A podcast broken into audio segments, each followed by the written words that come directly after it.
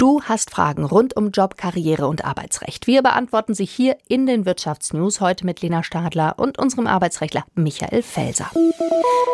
Er ist unser Mann für alle Fragen rund ums Arbeitsrecht. Yvonne aus Mainz hat gleich zwei Fragen für ihn. Sie arbeitet seit mehr als 20 Jahren in einem Auktionshaus. Seit einiger Zeit fühlt sie sich gemobbt und ist krankgeschrieben. Hier Ihre Fragen. Kann ich aus gesundheitlichen Gründen kündigen und eine Entschädigung bzw. Schmerzensgeld verlangen? Oder kann ich verlangen, halbtags im Homeoffice zu arbeiten, was bislang vom Arbeitgeber aber nicht erlaubt wird? Also wenn wir zur ersten Frage der Hörerin kommen, Sie kann kündigen, wenn der Arzt, also Ihr behandelnder Arzt, Sie attestiert, dass sie gesundheitlich dort nicht mehr weiterarbeiten kann. Dann kann ein Arbeitnehmer auch kurzfristig kündigen, also unter Nichteinhaltung der Kündigungsfrist, ohne eine Sperrzeit vom Arbeitsamt befürchten zu müssen, der Arbeitsagentur natürlich.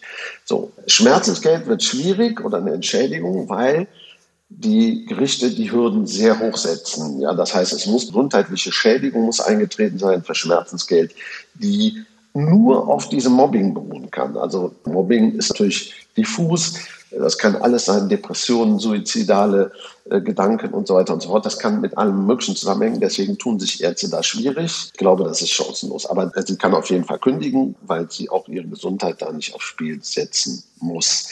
Mit dem Homeoffice, das ist natürlich so, man hat keinen Anspruch auf Homeoffice und auch nicht beim Mobbing, sondern der Arbeitgeber muss es natürlich im Betrieb einstellen. Also wenn es Mobbing ist, dann muss er dafür sorgen, dass im Betrieb nicht gemobbt wird. Also er kann nicht sagen, ja gut, der Vorgesetzte meinetwegen darf weiter mobben oder die Kollegen, äh, dafür bekommst du jetzt Homeoffice. Das wäre auch die falsche Lösung. Das heißt, hier würde ich der raten, zum Arzt gehen, Attest beschaffen, dass sie gesundheitlich dort nicht mehr weiterarbeiten kann und dann bekommt sie Arbeitslosengeld von der Arbeitsagentur, wenn sie es beantragen muss und keine Sperrzeit. Unsere Experten beantworten auch Ihre Fragen zu Job, Karriere und Arbeitsrecht. Schicken Sie uns Ihre Fragen an fokus.arbeit.swr.de.